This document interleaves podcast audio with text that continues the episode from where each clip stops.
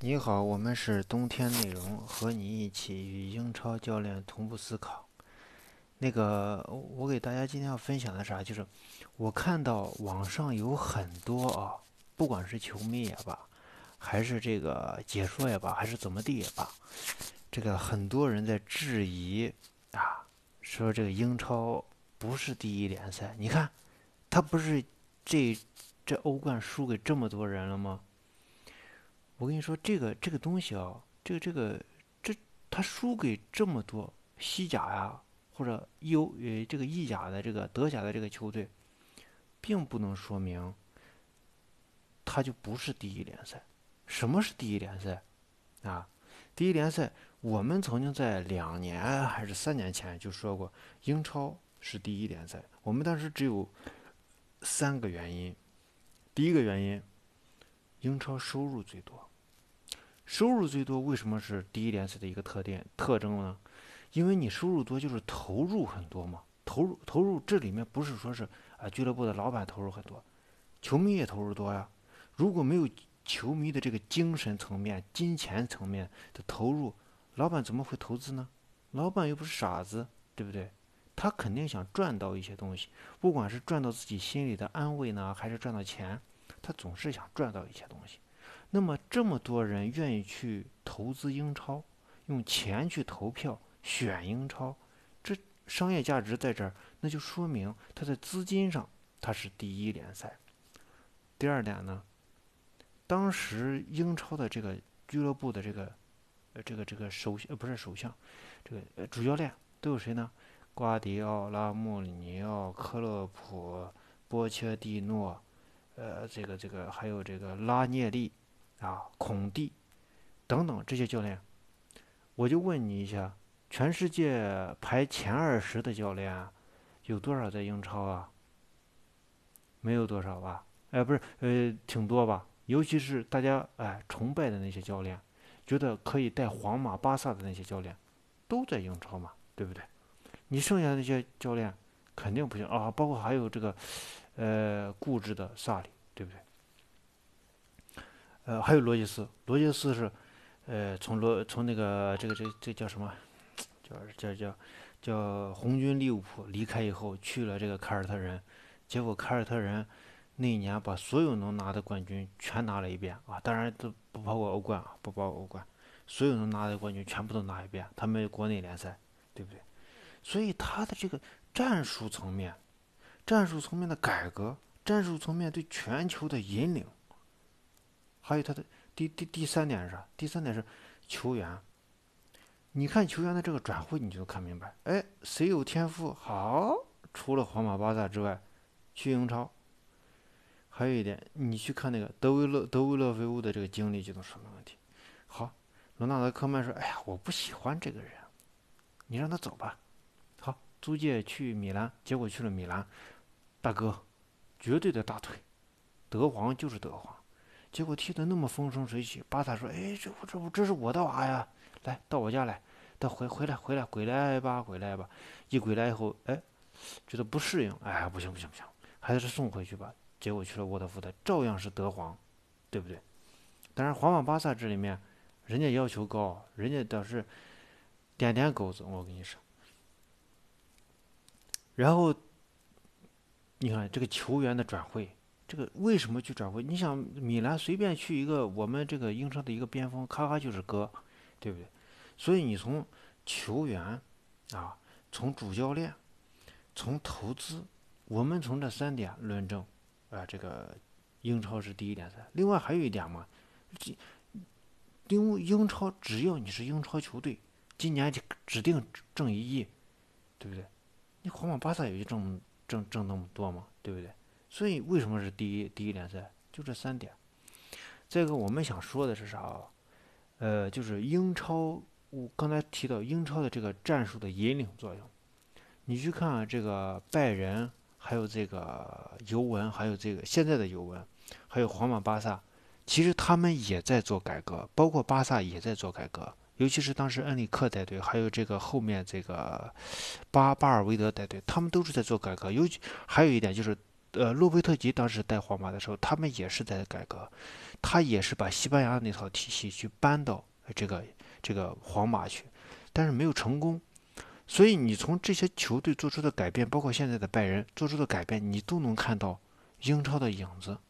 你你再去看那个谁啊？你再去看这个德国队的比德国队的这个战术，荷兰队的战术，法国队的战术。法国队战术现在我还没看清楚啊，先不说他。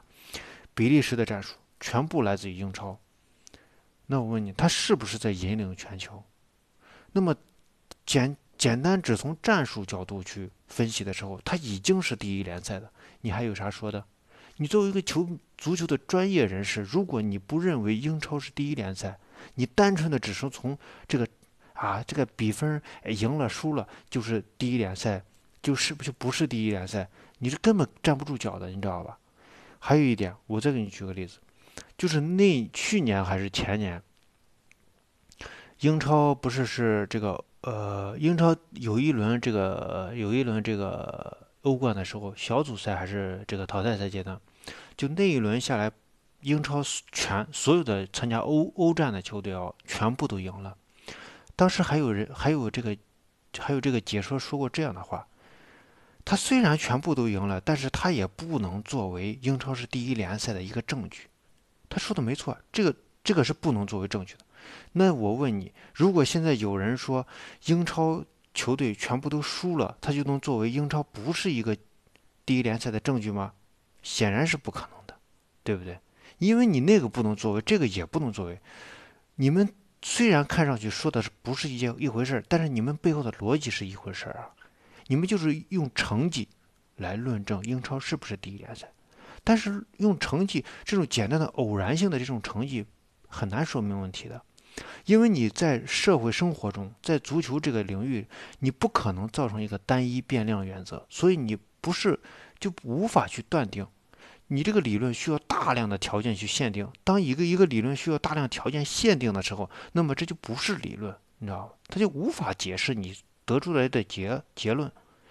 所以你 英超是不是第一联赛呢？你要从战术、战术引领作用，对吧？投资。球员的转会过程中，他转会的这个原因等等，这些球这些那个还有一个就是，呃，这个转播权就是转播权的争夺等等这些方面去去观察英超，这样才能得出英超是或者不是啊第一联赛。再一个，我我想问一下大家，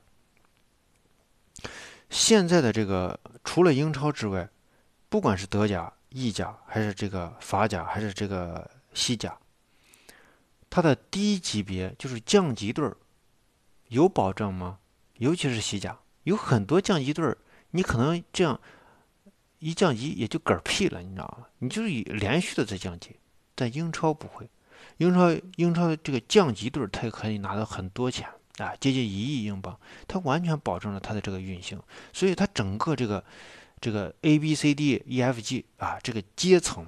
呃，球队的这个阶层，它是一个非常良好的这个呃过程，呃，一个一个阶梯性的这个这个这个保障，所以即使他从英超降到英冠联赛，他依然会保持一个持续的输输出，保持一个联赛阶梯性的这种呃连续性，所以英超才是第一联赛，而且你去看，呃，这个英超的这个竞争性啊，你觉这个观赏性。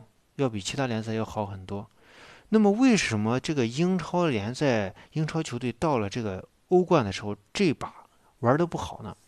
我认为最大的问题就是英超对他们的牵制力实在是太大了。